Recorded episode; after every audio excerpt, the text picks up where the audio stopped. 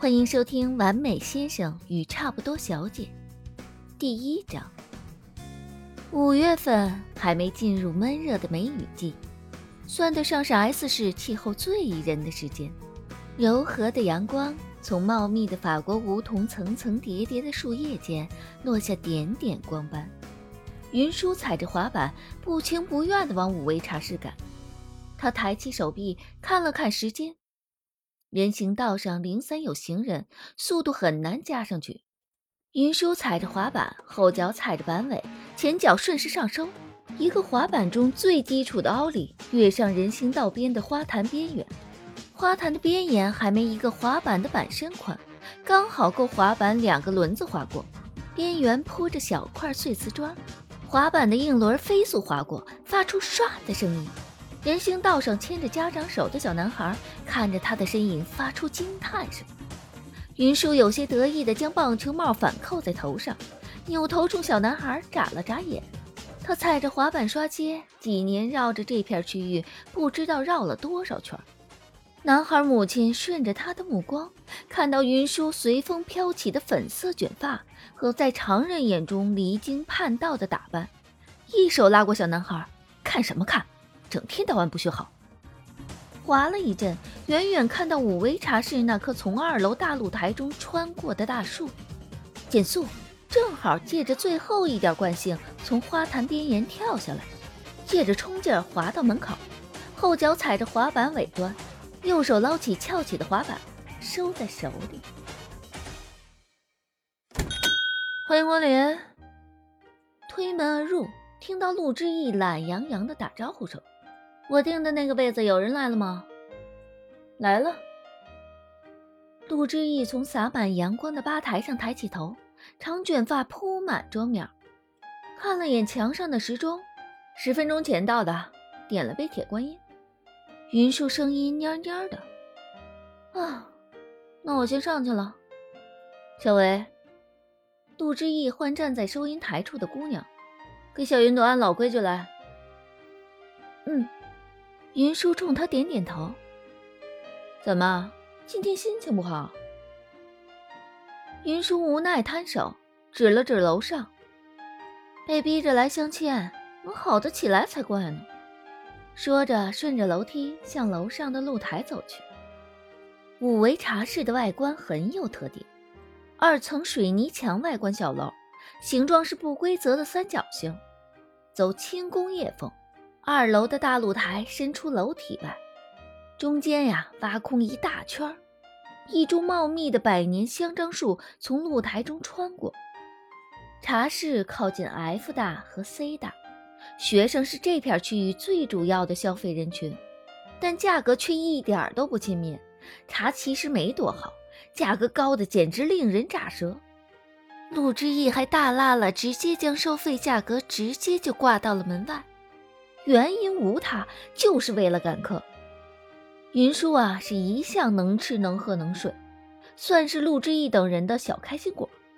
至于今天为什么不开心，时间还要追溯到昨晚。云舒抱着他的爱宠花生糖，一边看着最新一期的艾伦秀，一边笑倒在毯子上。正笑到抽搐时，接到了直接掌握他经济命脉的老姐的电话。以之后生活费翻倍为交换条件，让他来相个亲。他像是能为五斗米折腰的人吗？答案显而易见，五斗米不值得折个腰。但生活费翻倍，别说是折个腰，就算是让他折腰一百八十度都可以啊。至于这相亲的原因，就要追溯到更早的建国之前。他爷爷的爷爷和当时一位张姓好友相交甚笃，在双方夫人相继怀孕之时，指腹为婚。无奈最终小孩性别不匹配，都是儿子。两家呀交情一直不错，婚约就延续到了孙子辈儿。大概两家都没有太多生女儿的基因，这婚约就因此搁置下来了。等到两家人有一子一女相配时，再继续实现婚约搁置啊。还有一方面原因，从两人的爷爷那辈起，云家就离开了 S 市，去了 B 市，两家往来渐渐少了。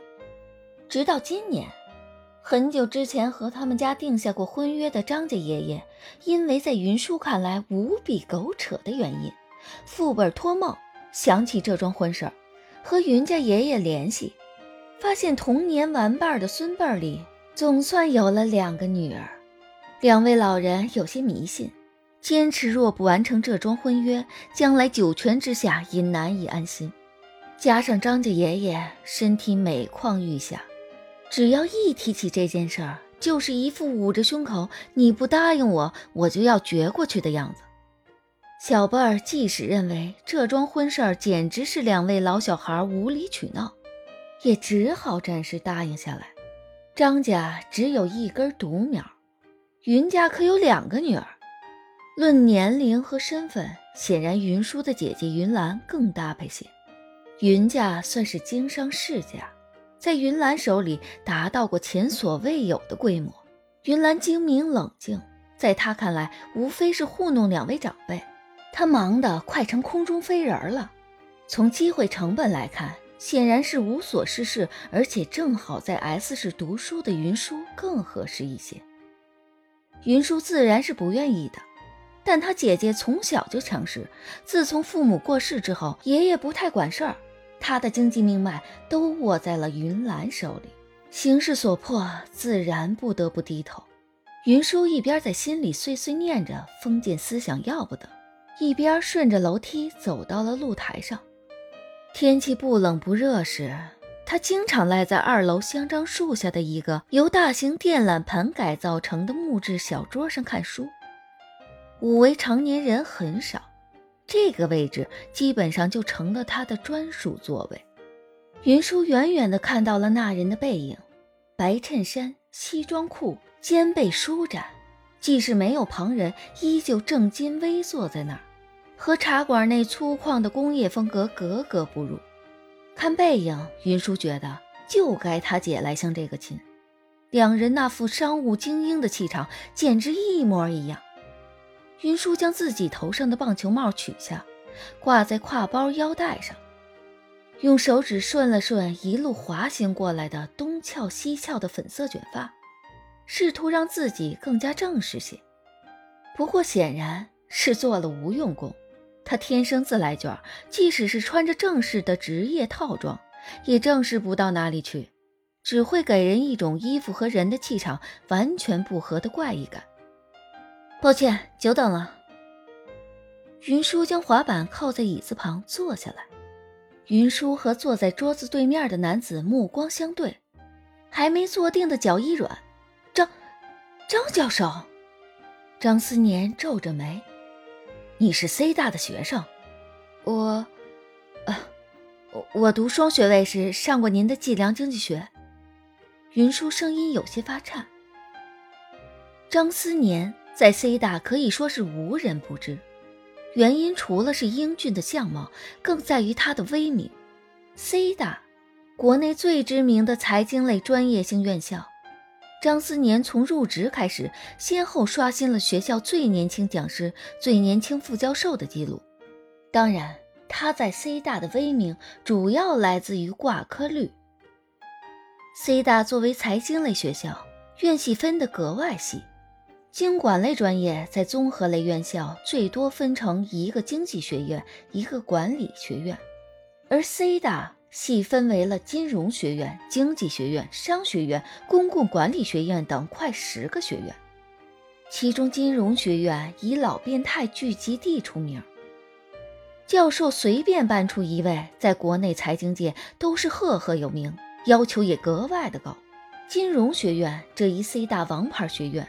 学生毕业前程似锦，但读书期间可以说是 C 大最苦逼的一群人了。作业最多，挂科率最高，院内平均成绩全校最低。张思年入职第一年，超越了金融学院众多老牌挂科毒手；在职三年，挂科率永远稳居 C 大金融学院首位。一支判卷笔下，考生冤魂无数。C 大学子有考试前换对应考试科目授课老师头像，以求考试庇佑的传统，当年考试周，云舒的朋友圈里有一半以上人都顶着张思年的照片做头像。后来，张思年从 C 大离职，创办了自己的公司。人不在 C 大，但 C 大一直流传着他的传说。他公司的工资待遇颇高，每年都会从 C 大特招几人。C 大论坛一位师姐发帖描述自己在他公司实习的种种。将张思年描述成男版的穿 Prada 的魔头，细数他在生活和工作中种种刻板严格的要求。那个帖子时不时有在他公司实习的学生回帖，常年飘在校园 BBS 的首页。云舒一向天不怕地不怕，此刻对着张思年一副受惊的兔子模样。他也曾是张教授判卷笔下的冤魂之一。因为考试没过，学分没修满，按人才培养方案，他本来应该今年答辩，然后拿到毕业证书，现在只能今年重修这门课，答辩推后一年，和他本专业同时答辩。哦，我已经从 C 大离职了，你不必拘谨。云舒尴尬地挤出一个笑容来，手指在桌下飞快地给云来发消息：“姐。”两倍生活费我不要了，这个相亲对象我 hold 不住啊！商业合约里违约是要付违约金的，姐，你不能见死不救啊！张家的孙子就是我之前和你说过挂了我计量经济学那个变态教授啊！我和他一看就气场不合，和他在一起我估计连觉都睡不好。违约金多少？姐，你说吧。云舒等了一分钟，还没收到回复。桌对面张思年的手机突然响起，云舒顺着声音看过去，手机屏幕上显示着云兰的名字。啊，抱歉，我先接一下你姐姐的电话。云舒听着桌对面张思年的“嗯，好的，我会替你和他说的。”这心里啊，就像小猫爪子在挠。这些语义不明的话，完全猜不出两人聊天内容。张思年结束通话，放下手机。你计量经济学没有通过？张思年轻抿口茶。我记得我对双学位的要求已经放得很低了，即使已经不是师生身份。云舒依旧不敢直视张思年，低着头讷讷道：“我对于数据分析不太擅长。你最终交上来的论文题目是什么？人民币汇率与股价互动研究。”张思年瞬间明白过来，轻笑一声：“呵呵，原来那篇论文是你写的。”张思年任教三年，看过的学生论文数量没有一千也有八百，只有个别优秀论文还有些印象。云舒这篇从名字看起来就没有任何新意的文章，他却记得很清楚。这么狗屁不通的论文，他人生中也是头一回见。云舒啊，写了十几页的数据分析。可以说，除了和计量经济学一样用到了一至零十个数字，连计量的边儿都没挨到。所谓影响与互动的数据分析部分，张思年当时认为，全是他用双眼观察数据得出的胡编瞎想，只要是个老师都不能让他通过。云舒只觉得脸火辣辣的。玲姐很关心你啊。担心你拿不到毕业证，让出了两家合作项目，未来两成的利润。拜托我在相处期间帮你补课，我觉得从投资回报来看，这约定不错，就答应了。云舒低头，手机屏幕上显示着云兰发来的消息：“你可别忘了。”什么时候拿到金融专业的毕业证？什么时候那些存在我这儿的股息才能正式给你？云舒捂着头，轻声哀嚎。考试，请家长，窗户后班主任的脸，一直都是包括云舒在内所有学生生涯阶段最害怕的三件事。这三个噩梦在读大学后已经渐渐远离他了，但今天发生的事情可以说是比这三件事情同时发生还可怕些。完全看不懂，更不要说要自己写的论文挂过自己科金融学院变态教授一对一辅导，来自紧握自己经济命脉的佳姐的威胁。云舒突然觉得。自己光明灿烂的人生，都要无望起来。